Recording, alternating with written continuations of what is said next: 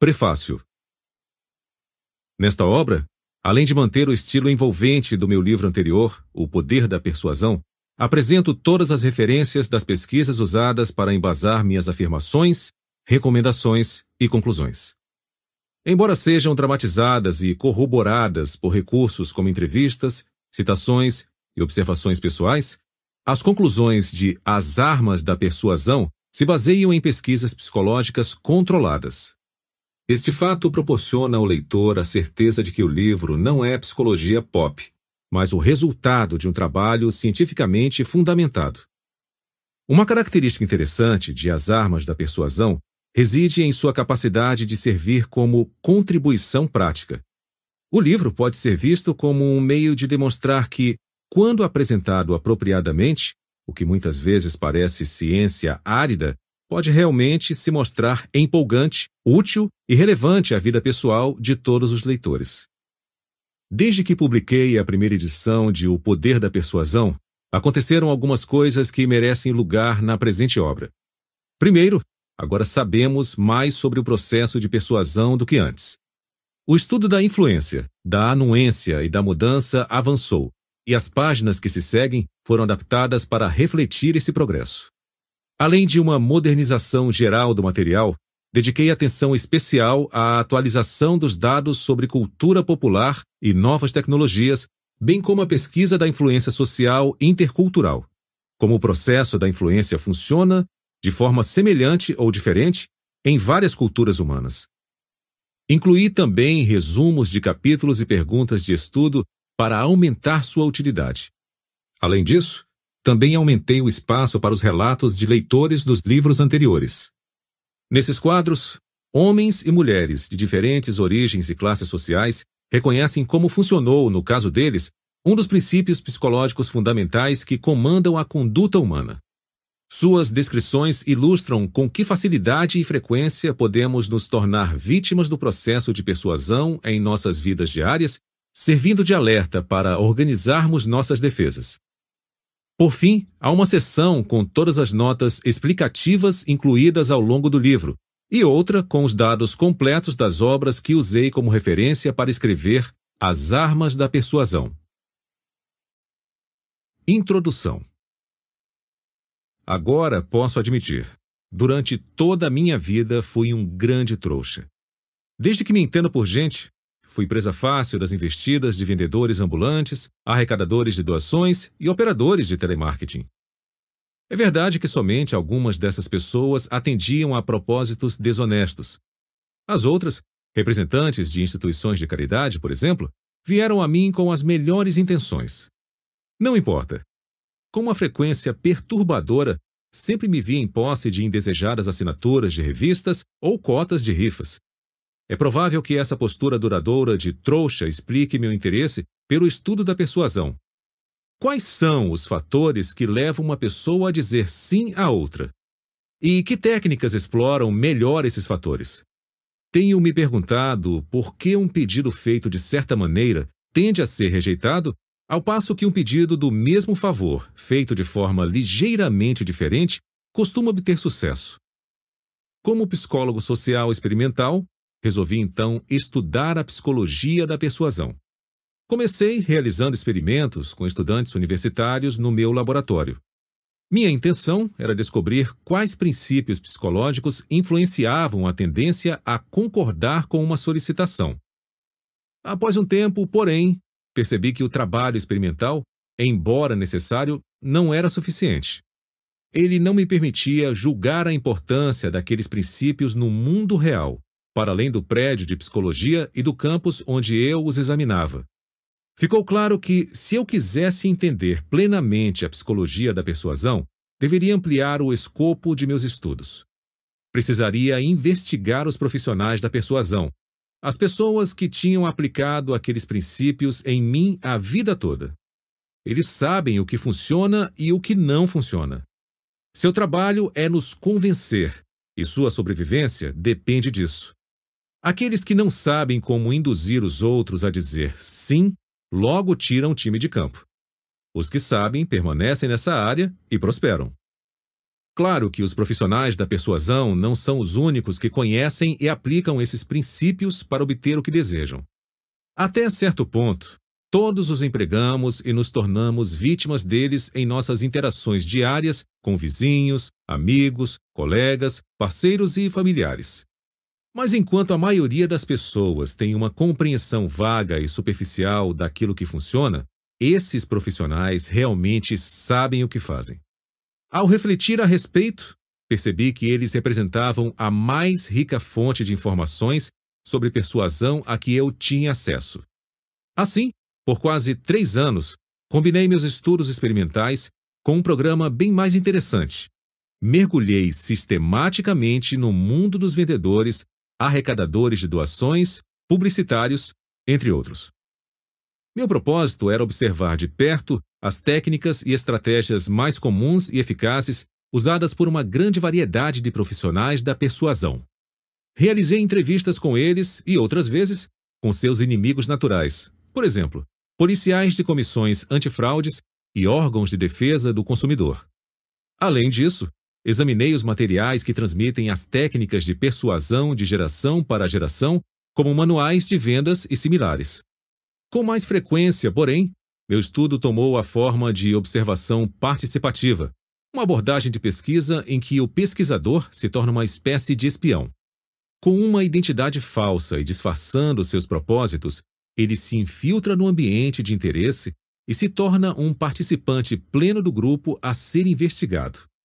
Assim, quando eu queria conhecer as táticas de convencimento das organizações de vendas de enciclopédias, por exemplo, eu respondia a um classificado de jornal buscando vendedores e me dispunha a aprender seus métodos. Usando abordagens semelhantes, mas não idênticas, consegui penetrar em agências de publicidade, escritórios de relações públicas e instituições beneficentes a fim de examinar suas técnicas. Grande parte dos dados apresentados neste livro, portanto, advém de minha experiência me disfarçando como um profissional da persuasão. Um aspecto do que aprendi nesse período de três anos de observação participativa foi especialmente esclarecedor. Embora os profissionais da persuasão empreguem milhares de técnicas para convencer, a maioria delas se enquadra em seis categorias básicas, sendo cada uma delas governada por um dos princípios psicológicos fundamentais que comandam a conduta humana. Este livro está organizado em torno desses seis princípios: reciprocidade, coerência, aprovação social, afeição, autoridade e escassez.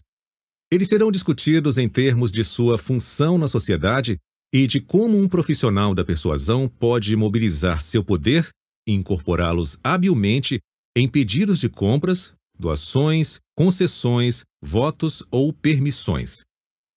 Por fim, cada princípio é analisado em sua capacidade de produzir nas pessoas um tipo singular de consentimento automático e impensado, ou seja, uma disposição em dizer sim sem pensar primeiro. Indícios sugerem que o ritmo acelerado e o bombardeio de informações da vida moderna tornarão essa forma específica de persuasão cada vez mais predominante. Será ainda mais importante para a sociedade, portanto, entender como e por que a influência automática ocorre. Capítulo 1 Armas de influência A civilização avança ao ampliar o número de operações que podemos realizar sem pensar nelas. Alfred North Whitehead Outro dia recebi um telefonema de uma amiga que tinha acabado de abrir uma loja de joias indianas no Arizona. Ela estava eufórica com um acontecimento curioso. Achava que, como psicólogo, eu conseguiria ajudá-la a entender o que se passara. A história envolvia certo lote de joias de turquesa que ela teve dificuldade para vender. Era alta temporada, a joalheria estava movimentada e as peças de turquesa eram de boa qualidade e tinham um preço justo. No entanto, nenhuma dessas peças havia sido vendida. Minha amiga tentara alguns truques de vendas comuns para se livrar da mercadoria procurou chamar a atenção para as peças exibindo-as num mostruário mais central. Não teve sorte. Chegou a pedir à equipe de vendedores que tentasse empurrar as joias para os clientes, de novo sem sucesso. Finalmente, Na noite antes de partir para uma viagem de compras fora da cidade, ela escreveu um bilhete desesperado para sua vendedora principal, pedindo que vendesse tudo o que estava no mostruário pela metade do preço. Esperava, assim, se livrar daquelas joias encalhadas, ainda que com prejuízo. Ao retornar alguns dias depois, não se surpreendeu ao ver que todos os artigos haviam sido vendidos. Ficou chocada, porém, ao descobrir que, como a funcionária tinha lido o 1 sobre 2 do bilhete como um 2, o lote inteiro havia sido vendido pelo dobro do preço original. Foi aí que minha amiga me ligou. Respondi que para que eu pudesse lhe dar uma boa explicação, ela teria primeiro que ouvir uma história minha. Na verdade, não é exatamente minha. Fala de peruas mães e pertence à ciência relativamente nova da etologia, o estudo dos animais em seu ambiente natural. As peruas são boas mães, carinhosas, atentas e protetoras. Passam grande parte do tempo cuidando dos filhotes, aquecendo-os, limpando-os e aconchegando-os. Mas existe algo estranho em seu método. Praticamente todos esses cuidados maternos são desencadeados por apenas um fator: o piar dos filhotes. Outras características identificadoras dos filhotes, como seu cheiro ou aparência, parecem desempenhar papéis menores no processo de zelo materno. Se um filhote piar, sua mãe cuidará dele. Do contrário, ela poderá ignorá-lo e às vezes até matá-lo. A confiança extrema das peruas mães nesse som específico foi ilustrada pelo estudioso do comportamento animal M. W. Fox em 1974 em sua descrição de um experimento envolvendo uma perua mãe e uma doninha empalhada. Para uma perua mãe, uma doninha é um inimigo natural cuja aproximação deve ser recebida com grasnidos, bicadas e unhadas raivosas. De fato, os experimentos mostraram que, mesmo uma doninha empalhada, quando levada com um barbante para perto de uma perua, recebia um ataque imediato e furioso. Quando, porém, a mesma réplica empalhada portava um pequeno gravador que tocava o som emitido por filhotes de peru, a mãe não apenas aceitava a Doninha, mas a acolhia sob suas asas. Quando o gravador era desligado, o modelo de Doninha tornava a atrair um ataque feroz. Clique Zoom. O comportamento da perua mãe parece ridículo nessas circunstâncias. Ela aceitaria um inimigo natural que emitisse o som de seus filhotes, mas iria maltratar ou matar um de seus filhotes que não o fizesse. Ela age como um robô, cujos instintos maternais estão sob o controle automático daquele som específico. Os etologistas, porém, nos informam que esse tipo de coisa não é exclusivo dos perus. Eles têm identificado padrões cegamente mecânicos e regulares de ações numa grande variedade de espécies. Os padrões fixos de ação podem envolver sequências complexas de comportamento, como rituais completos de corte ou acasalamento, que ocorrem praticamente da mesma forma e na mesma ordem todas as vezes. É quase como se os padrões estivessem gravados em fitas cassetes dentro dos animais. Quando uma situação pede a corte, uma fita da corte é tocada, quando uma situação pede cuidados maternos, uma fita de comportamento materno é tocada. Clique e a fita apropriada é ativada. Zoom e eis que se desenrola a sequência de comportamentos padrão. O aspecto mais interessante disso tudo é a forma como as fitas são ativadas. Quando um animal age para defender seu território, por exemplo, é a invasão de outro animal da mesma espécie que aciona a fita de vigilância, defesa territorial e, se necessário, comportamentos de combate. Mas existe uma falha no sistema. Não é o rival como um todo que é o desencadeador, e sim alguma característica específica. Com frequência, a característica desencadeadora será apenas um aspecto minúsculo da totalidade do intruso que se aproxima. Às vezes, uma tonalidade de cor é suficiente. Os experimentos dos etologistas Mostraram, por exemplo, que um tordo macho, agindo como se um tordo rival tivesse invadido seu território, atacará com vigor um mero tufo de penas vermelhas de peito de tordo colocadas por perto. Ao mesmo tempo, ele irá praticamente ignorar uma réplica empalhada perfeita de um tordo macho sem as penas vermelhas do peito.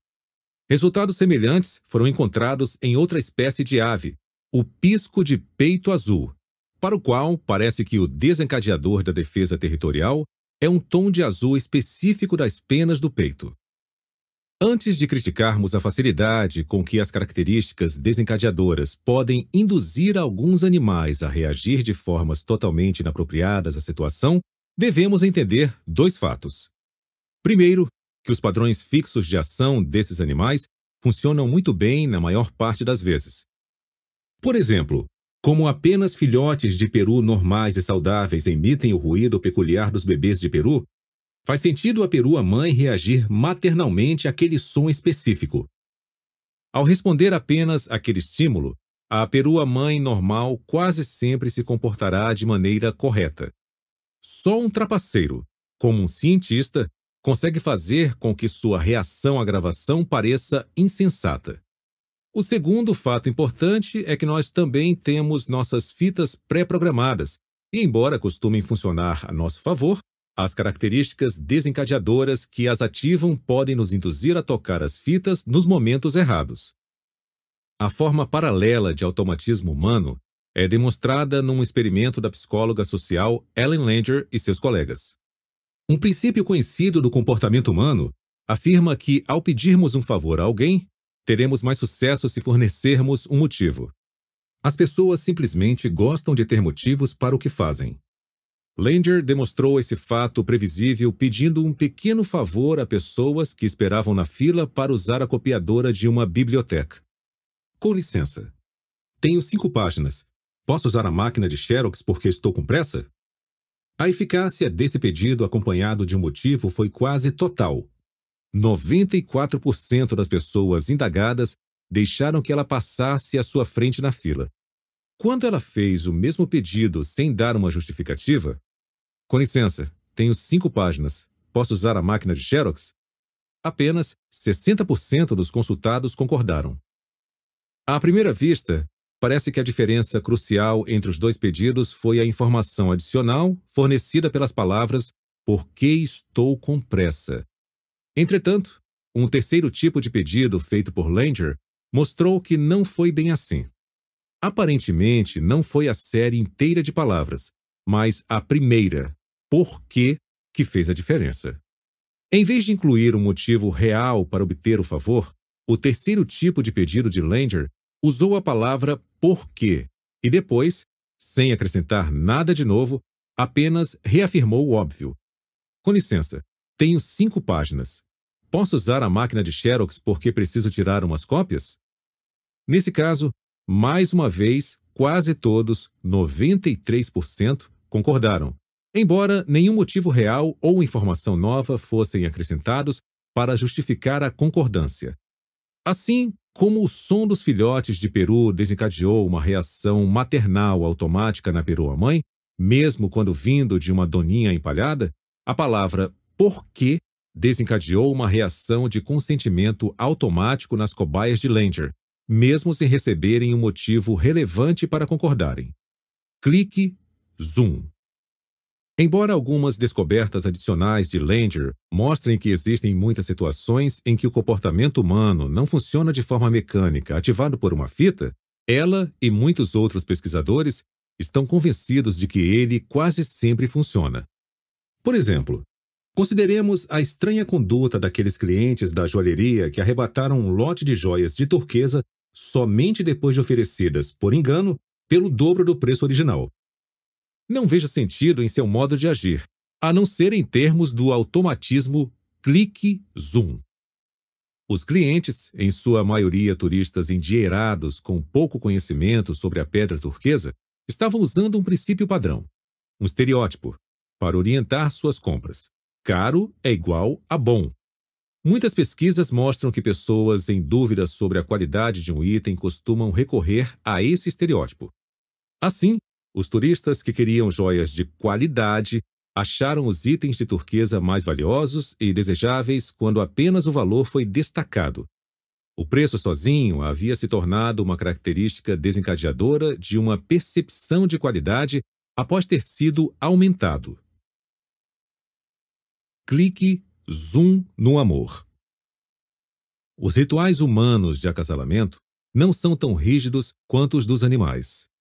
Mesmo assim, os pesquisadores têm descoberto regularidades impressionantes nos padrões da corte em muitas culturas humanas. Por exemplo, em anúncios pessoais pelo mundo, as mulheres descrevem seus atrativos físicos, ao passo que os homens destacam sua riqueza material. Depoimento de leitor 1.1 De um doutorando em administração. Um proprietário de uma loja de joias antigas de minha cidade me contou como aprendeu a lição da influência social que diz que produto caro é sinônimo de produto bom. Um amigo seu queria um presente de aniversário especial para a noiva. O joalheiro sugeriu um colar normalmente vendido em sua loja por 500 dólares, mas que estava disposto a oferecer ao amigo por 250 dólares.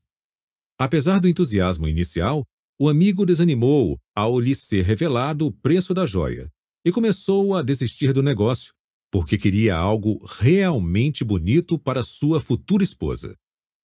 No dia seguinte, o joalheiro entendeu o que havia ocorrido e ligou para o amigo. Pediu que voltasse à loja porque tinha outro colar para lhe mostrar. Dessa vez, apresentou a peça nova pelo preço normal de 500 dólares. O amigo gostou tanto que quis comprar na hora. Mas, Antes que o pagamento fosse feito, o joalheiro informou que, como presente de casamento, reduziria o preço para 250 dólares. O amigo adorou. Agora, em vez de achar o preço depreciativo, ficou muito feliz e grato por poder pagar a metade. Nota do autor: Observe que, como no caso dos compradores das joias de turquesa, quem desdenhou o artigo de preço baixo foi alguém que queria ter certeza de adquirir uma boa mercadoria. Estou confiante de que, além da regra caro igual a bom, existe um outro lado da moeda, barato igual a ruim, que também se aplica ao nosso modo de pensar. Reduzindo o risco com atalhos. É fácil culpar os turistas por suas compras insensatas, mas um exame meticuloso oferece uma visão mais benevolente.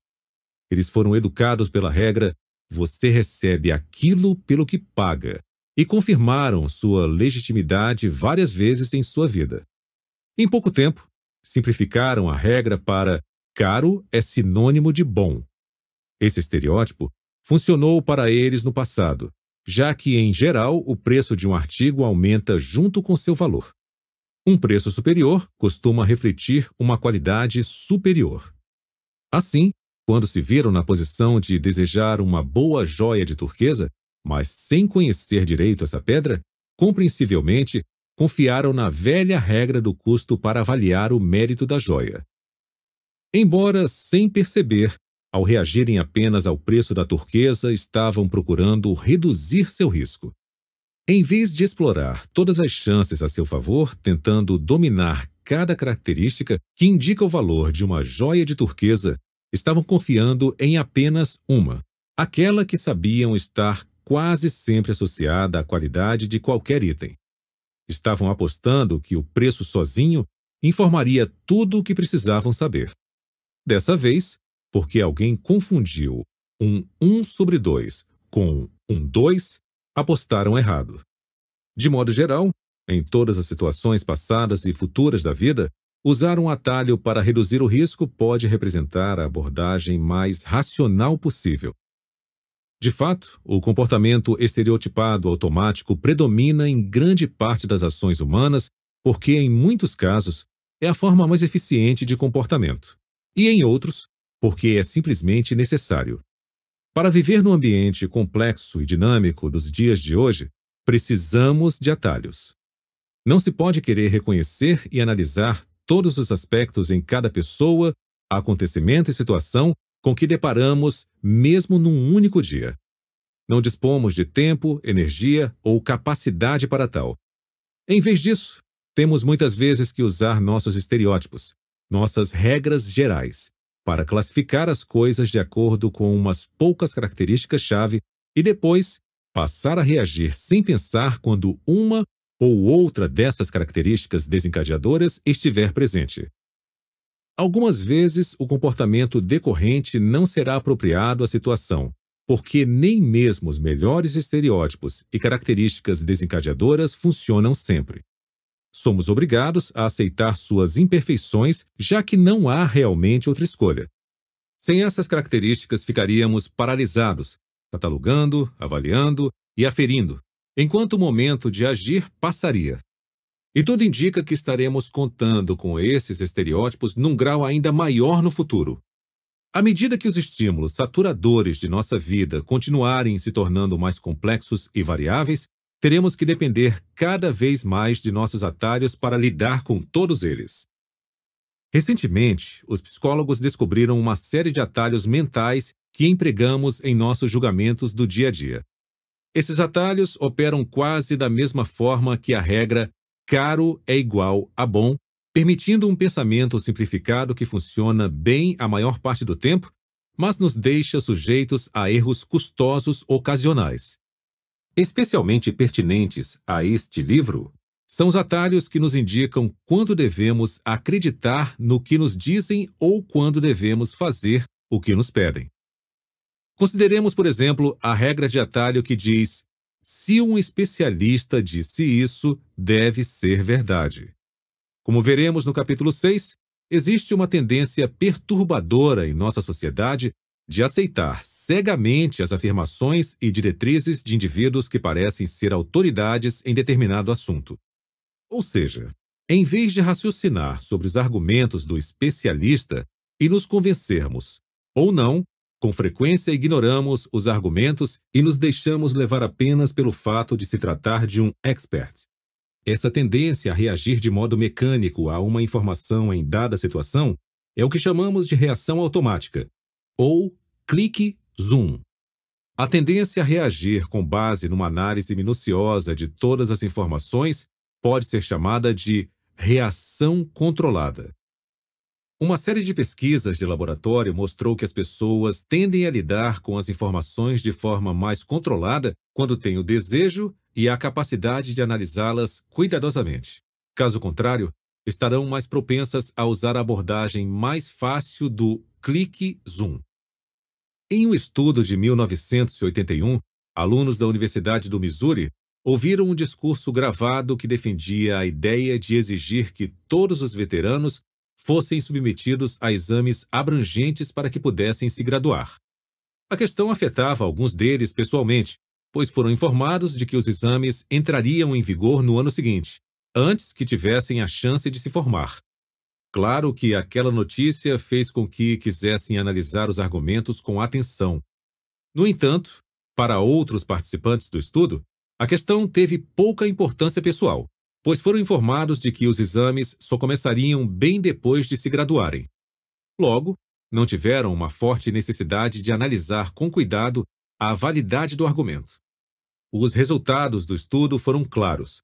Os participantes, sem nenhum interesse pessoal no assunto, foram basicamente persuadidos pela experiência do orador no campo da educação. Eles usaram a regra: se um especialista disse isso, deve ser verdade, dando pouca importância à força de seus argumentos. Aqueles alunos para os quais a questão importava pessoalmente, por outro lado, ignoraram a experiência do orador e foram persuadidos, sobretudo, pela qualidade de seus argumentos. Portanto, parece que, quando se trata da perigosa reação clique-zoom, nós nos concedemos uma rede de segurança. Resistimos ao requinte sedutor de reagir a uma única característica desencadeadora das informações disponíveis quando a questão é importante para nós. Sem dúvida, isso ocorre com frequência. Porém, não estou totalmente tranquilo. Lembre-se de que vimos que as pessoas costumam reagir de forma controlada e racional somente quando têm o desejo e a capacidade de fazê-lo. Há pouco tempo fiquei impressionado ao saber de indícios sugerindo que o modo e o ritmo da vida moderna não permitem a tomada de decisões 100% racionais, mesmo em muitos assuntos pessoalmente relevantes. Ou seja, às vezes as questões podem ser tão complicadas, o tempo tão exíguo, as perturbações tão invasivas, a agitação emocional tão forte ou a fadiga mental tão profunda que não temos condições cognitivas de agir de forma racional. Seja o assunto importante ou não, sentimos a necessidade de tomar um atalho. Talvez em nenhum lugar essa última questão seja mais dramática do que nas consequências de um fenômeno que os dirigentes do setor aeronáutico rotularam de captainites, algo como comandantite em português. Investigadores de acidentes da Agência Reguladora da Aviação nos Estados Unidos, FAA, observaram que muitas vezes um erro óbvio cometido pelo comandante do avião não era corrigido pelos outros membros da tripulação e resultava em acidente. Parece que, apesar da forte e clara importância pessoal das questões, os membros da tripulação estavam empregando a regra de atalho se um especialista disse isso, deve ser verdade para reagir à desastrosa decisão do comandante.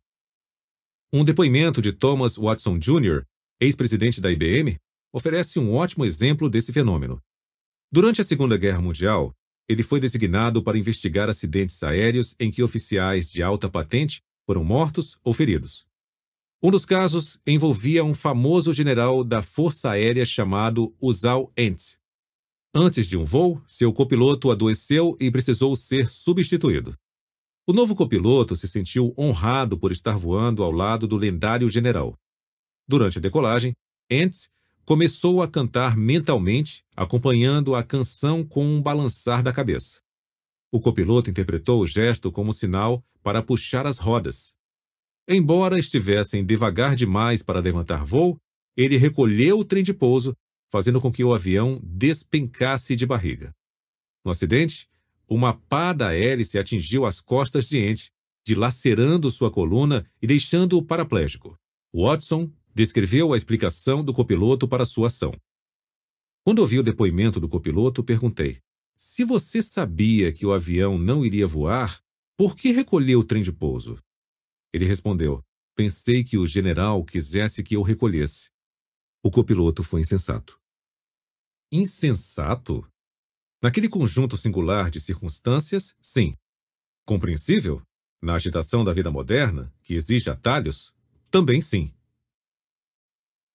Os aproveitadores. Apesar do atual uso generalizado e da importância cada vez maior dos nossos padrões de comportamento automáticos, a maioria de nós sabe bem pouco sobre eles. Talvez isso se dê justamente por causa da maneira mecânica e impensada como ocorrem. Qualquer que seja a razão, é vital reconhecer com clareza uma de suas propriedades, já que esses padrões nos tornam muito vulneráveis a alguém que saiba como eles funcionam. Para entender plenamente a natureza de nossa vulnerabilidade, vamos dar mais uma olhada no trabalho dos etologistas. Um grupo de organismos, muitas vezes denominados imitadores, copia as características desencadeadoras de outros animais na tentativa de induzi-los a tocar por engano as fitas comportamentais certas nos momentos errados. Os imitadores, então, exploram essa ação inapropriada em seu próprio benefício. Vejamos, por exemplo, a armadilha mortal lançada pelas fêmeas assassinas de um gênero de vagalume, Futuris, contra os machos de outro gênero de vagalume, Fotinos. Compreensivelmente, os machos fotinos fazem de tudo para evitar o contato com as sanguinárias fêmeas Futuris. Entretanto, ao longo de séculos de seleção natural, as caçadoras fêmeas Futuris descobriram uma fraqueza em sua presa. Um código de corte piscante pelo qual os membros da espécie das vítimas informam uns aos outros que estão prontos para acasalar. Ao imitar os sinais de acasalamento piscantes de sua presa, a assassina consegue desencadear suas fitas de corte e fazer com que eles voem mecanicamente para o abraço da morte, e não do amor. Na luta pela sobrevivência, Quase todas as formas de vida possuem seus imitadores, indo até alguns dos patógenos mais primitivos. Ao adotarem certas características essenciais de hormônios ou nutrientes úteis, bactérias e vírus ardilosos conseguem penetrar numa célula hospedeira saudável. O resultado é que as células saudáveis atraem com avidez e ingenuidade as causas de doenças como hidrofobia, mononucleose e gripe comum. Não deve causar surpresa, então, que haja um forte, porém triste paralelo na selva humana. Nós também temos aproveitadores que imitam características desencadeadoras para nosso próprio tipo de reação automática. Diferenciando-se das sequências de reações predominantemente instintivas dos não-humanos, porém, nossas fitas automáticas em geral se desenvolvem a partir de princípios e estereótipos psicológicos que aprendemos a aceitar. Embora variem em sua força, alguns desses princípios possuem uma capacidade imensa de direcionar a ação. Nos sujeitamos a eles tão cedo na vida, e eles nos condicionam de forma tão generalizada que raramente percebemos seu poder. Aos olhos de certos indivíduos, porém, cada um desses princípios é uma arma detectável e disponível, uma arma de influência automática. Algumas pessoas sabem muito bem em que consistem as armas de influência automática e costumam empregá-las de maneira frequente e hábil para obter o que desejam. Elas utilizam todo o encontro social como uma oportunidade para pedir aos outros que satisfaçam seus desejos. Seu índice de sucesso é impressionante. O segredo de sua eficácia está na forma como estruturam seus pedidos, fazendo uso de uma das armas de influência que existem no ambiente social. Isso pode exigir nada mais que uma palavra escolhida corretamente que envolva um princípio psicológico forte acionando uma de nossas fitas comportamentais automáticas. Os aproveitadores humanos nos ensinam como alguém pode se beneficiar de nossa tendência a reagir de modo mecânico de acordo com esses princípios. Lembra-se de minha amiga da joalheria? Embora tenha se beneficiado por acaso da primeira vez, não levou muito tempo para começar a explorar o estereótipo caro é igual a bom de forma frequente e intencional. Agora, durante a alta temporada, ela primeiro procura acelerar a venda de um artigo encalhado, aumentando substancialmente seu preço, e alega que isso é bastante eficaz e lucrativo. E ainda que não tenha sucesso de início, ela pode depois marcar o artigo como oferta, vendendo-o aos caçadores de pechinchas pelo preço original, enquanto continua tirando vantagem de sua reação caro é igual a bom a cifra inflacionada. De modo algum, minha amiga está sendo original neste uso da regra de que caro é igual a bom, para atrair aqueles em busca de uma pechincha. O intelectual e escritor Leo Hosten cita o exemplo dos irmãos Drew Beck, Sid e Harry, donos de uma loja de roupas masculinas no bairro de Hosten na década de 1930. Quando um cliente encontrava um terno de que gostava e perguntava o preço a Sid, ele chamava o irmão, o gerente da loja, e perguntava: Harry, quanto custa este terno? Interrompendo seu trabalho e exagerando bastante o verdadeiro preço do terno, Harry respondia: Este belo terno de lã custa 42 dólares. Fingindo não ter ouvido e pondo a mão em concha na orelha, Sid voltava a perguntar. De novo, Harry respondia: Custa 42 dólares. Então Sid se voltava para o cliente e informava. Ele disse 22 dólares. Muitos homens compravam logo o terno e saíam rápido da loja com sua pechincha. Caro é igual a bom, antes que o pobre Sid descobrisse o erro. Jiu-Jitsu Uma mulher que luta jiu-jitsu consegue empregar o mínimo de sua própria força contra um oponente. Ela explora o poder de princípios naturais como gravidade, alavancagem, impulso e inércia. Sabendo como e quando envolver a ação desses princípios, é capaz de derrotar com facilidade um rival fisicamente mais forte. O mesmo ocorre com os exploradores das armas de influência automática que existem à nossa volta.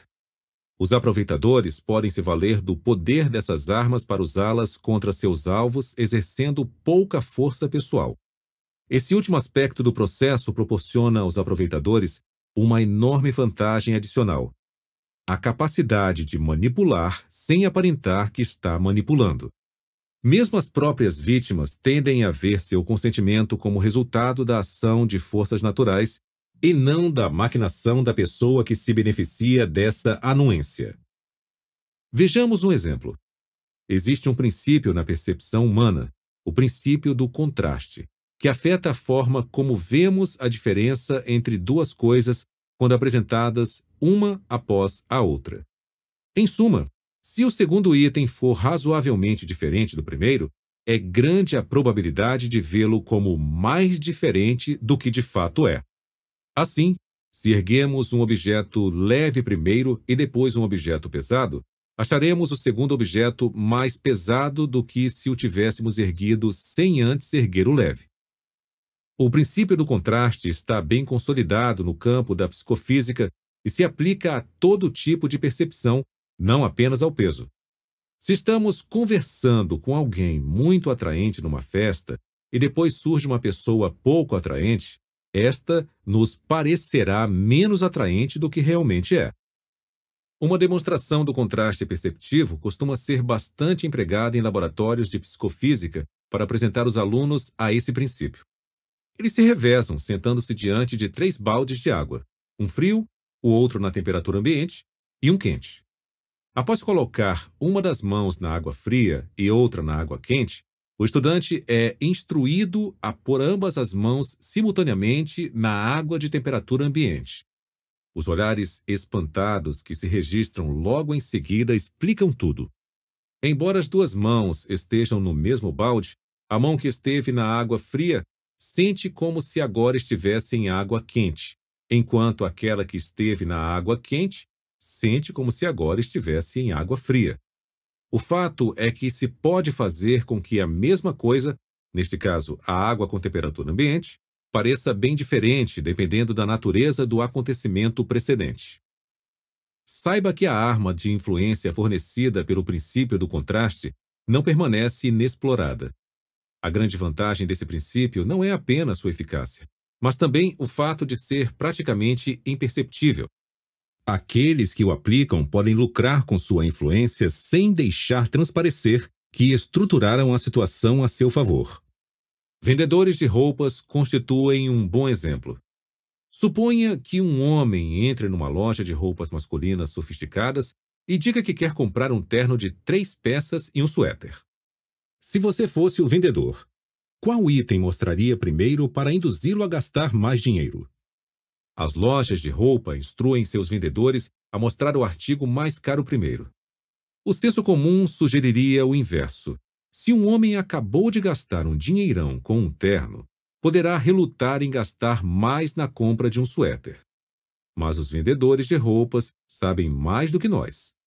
Eles se comportam de acordo com o princípio do contraste. Venda o terno primeiro, porque isso fará com que os suéteres, mesmo os mais caros, não pareçam tão caros em comparação. O mesmo princípio se aplica a um homem que deseja comprar acessórios camisa, sapatos, cinto, para combinar com o terno novo. Para os vendedores, é bem mais rentável apresentar o artigo mais caro primeiro. Não fazê-lo significa perder a influência do princípio do contraste, além de fazer com que o princípio funcione ativamente contra eles.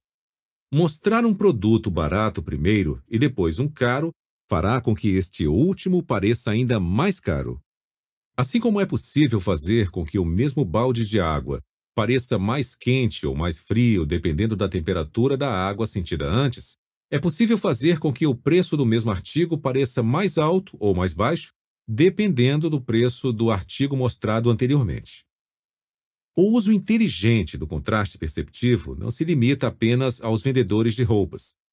Deparei com uma técnica que envolvia o princípio do contraste enquanto investigava as táticas de concorrência das imobiliárias. Para aprender os truques do setor, acompanhei um corretor mostrando casas para compradores potenciais durante um fim de semana. O corretor, vamos chamá-lo de Phil, deveria me dar dicas para que eu me saísse bem no período de experiência. Um fato que logo notei foi que, sempre que Phil começava a mostrar propriedades a um novo grupo de clientes, Começava por umas casas em péssimo estado. Indaguei-lhe a respeito, e ele riu. Eram o que ele chamava de imóveis de preparação. A imobiliária mantinha em sua lista uma ou duas casas em más condições a preços exagerados. A intenção não era vendê-las aos clientes, mas apenas mostrá-las, para que outras propriedades se beneficiassem da comparação. Nem todos os corretores se valiam das casas de preparação, mas Phil, sim. Ele dizia que gostava de ver os olhos de seus clientes se iluminarem quando mostrava os imóveis que realmente queria vender depois de terem conhecido as espeluncas. Mamãe e papai queridos. Desde que vim para a faculdade, tenho sido negligente com as cartas e peço desculpas por não ter dado notícias antes. Vou contar as novidades agora, mas antes de lerem, por favor, sentem-se. Não continuem se não estiverem sentados. Bem, estou me virando direitinho. A fratura do crânio e a concussão que sofri ao saltar da janela do meu dormitório, que pegou fogo logo após a minha chegada, estão quase curadas. Passei apenas duas semanas no hospital e agora já consigo enxergar quase normalmente e só sinto aquelas dores de cabeça horríveis uma vez por dia. Por sorte, o incêndio no dormitório e o meu salto foram testemunhados por um frentista do posto de gasolina próximo ao dormitório, e foi ele quem chamou os bombeiros e a ambulância. Ele também me visitou no hospital, e como eu não tinha onde morar porque o dormitório foi destruído, fez a gentileza de me convidar para ficar no seu apartamento. Na verdade, é um quarto no porão, mas bem legalzinho. Ele é um bom rapaz e nos apaixonamos perdidamente. Planejamos nos casar. Não marcamos a data exata ainda, mas será antes que minha gravidez se torne aparente. Sim, mamãe e papai, estou grávida. Sei quanto vocês queriam ser avós e que darão ao bebê o amor, a devoção e o carinho que me deram quando eu era criança. A razão do atraso em nosso casamento é que meu namorado tem uma infecçãozinha que nos impede de passar pelos exames de sangue pré-nupciais e eu, por descuido, a contraí também. Sei que vocês irão recebê-lo na nossa família de braços abertos. Ele é simpático, e, embora não tenha nenhuma formação acadêmica, é ambicioso. Agora que já dei as notícias, quero dizer que não houve incêndio no dormitório, não tive concussão nem uma fratura no crânio, não estive no hospital, não estou grávida, não estou noiva, não estou infectada e não tenho namorado. Porém, tirei quatro em História e dois em Química, e quero que vejam estas notas a partir de uma perspectiva adequada. Sua filha, Sharon. Anexo 1.1 Contraste perceptivo e a faculdade. Sharon pode estar quase reprovada em Química, mas tirou 10 em Psicologia. Os vendedores de automóveis lançam mão do princípio do contraste esperando até que o preço de um carro esteja fechado para então sugerir itens opcionais.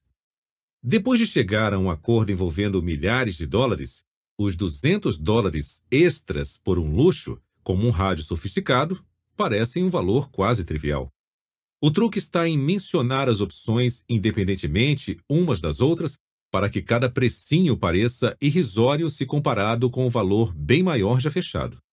Como compradores experientes de carros podem confirmar, muitos preços finais de veículos econômicos se tornam desproporcionais depois do acréscimo dessas opções aparentemente insignificantes. Enquanto os clientes, já com o contrato assinado na mão, ficam perplexos com o total a pagar, só podendo culpar a si mesmos, o vendedor do carro exibe um sorriso triunfante do mestre de jiu-jitsu. Depoimento de leitor 1.2 de um aluno da Faculdade de Administração da Universidade de Chicago. Enquanto aguardava para embarcar no aeroporto O'Hare, ouvi um funcionário anunciar que meu voo estava com overbooking e que os passageiros dispostos a pegar um voo posterior seriam recompensados com um voucher no valor de 10 mil dólares. Claro que estava brincando. Sua intenção era fazer as pessoas rirem, e deu certo. Mas observei que quando ele revelou a oferta real, um voucher de 200 dólares, ninguém aceitou. Na verdade, ele teve que aumentar a oferta duas vezes, para 300 dólares e depois 500 dólares, até conseguir adesões. Eu estava lendo seu livro na época e percebi que, embora os passageiros tenham rido da piada, segundo o princípio do contraste, o funcionário pisou na bola. Dispôs as coisas de modo que, comparadas com 10 mil dólares, algumas centenas de dólares parecessem uma micharia. aquilo custou caro à companhia. 300 dólares extras por passageiro. Nota do autor. Alguma ideia de como o funcionário poderia ter usado o princípio do contraste a seu favor e não contra ele? Talvez começando a piada oferecendo 5 dólares e só depois revelando a verdadeira quantia, agora bem mais atraente, de 200 dólares. Sob essas circunstâncias, estou certo de que teria garantido não só o riso, como também mais adesões. Resumo: Os etologistas, pesquisadores que estudam o comportamento dos animais em seu habitat natural, observaram que em muitas espécies o comportamento com frequência ocorre segundo padrões rígidos e mecânicos.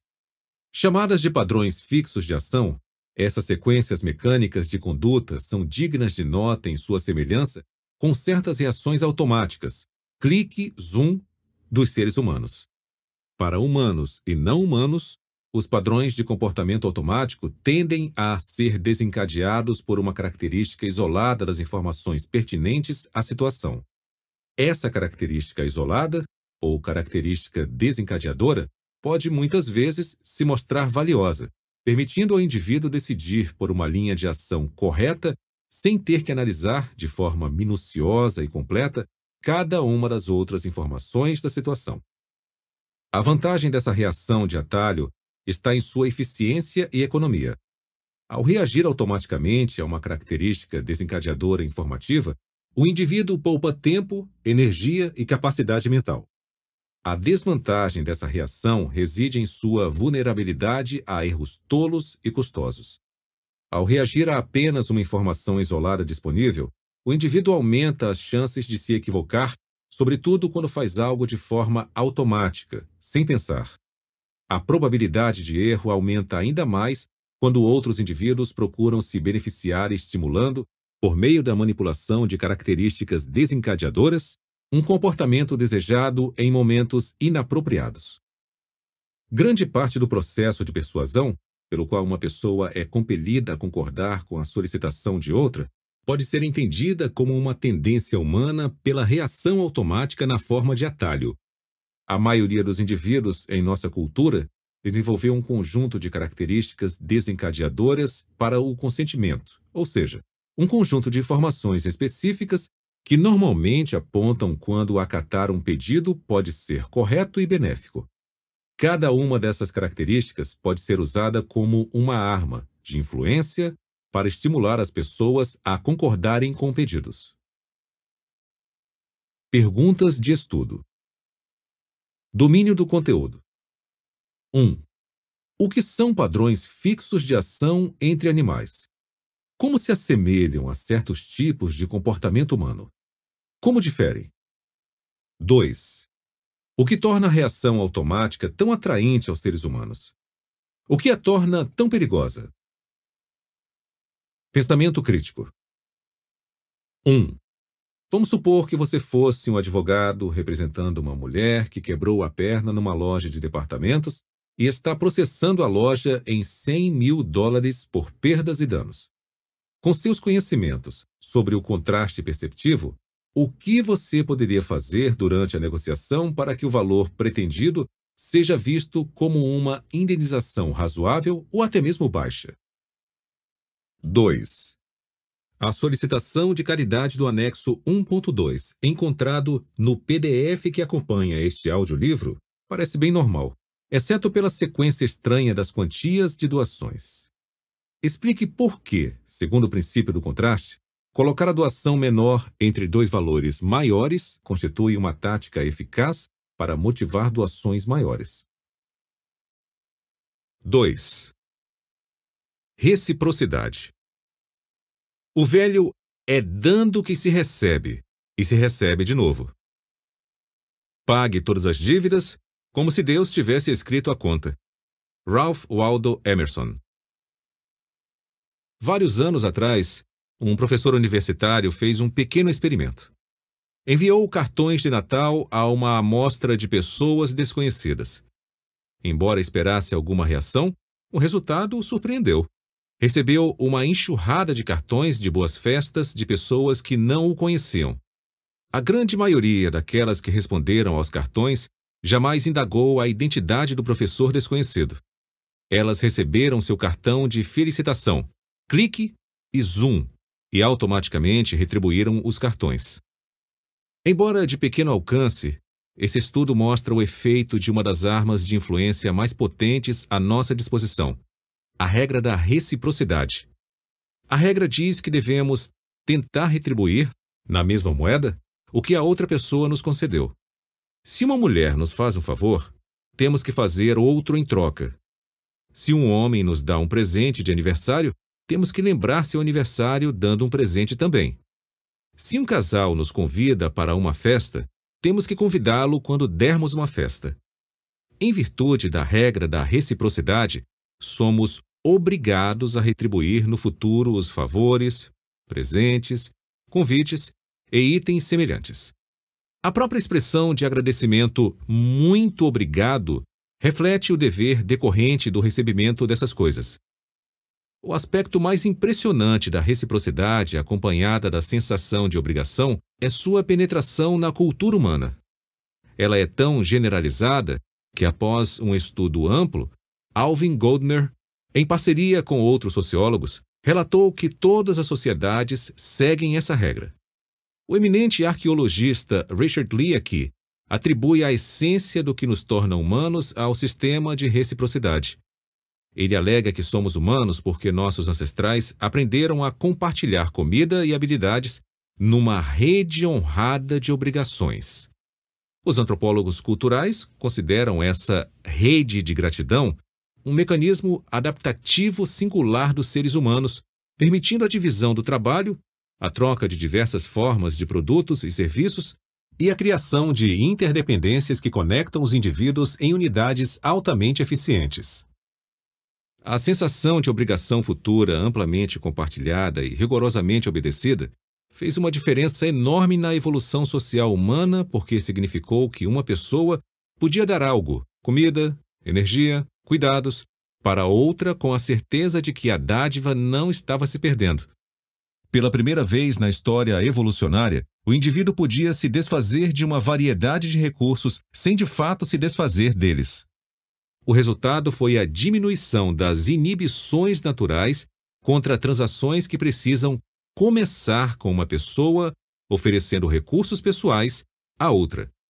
Sistemas sofisticados e coordenados de ajuda, presentes, defesa e comércio se tornaram possíveis, trazendo benefícios enormes para as sociedades que os possuíam.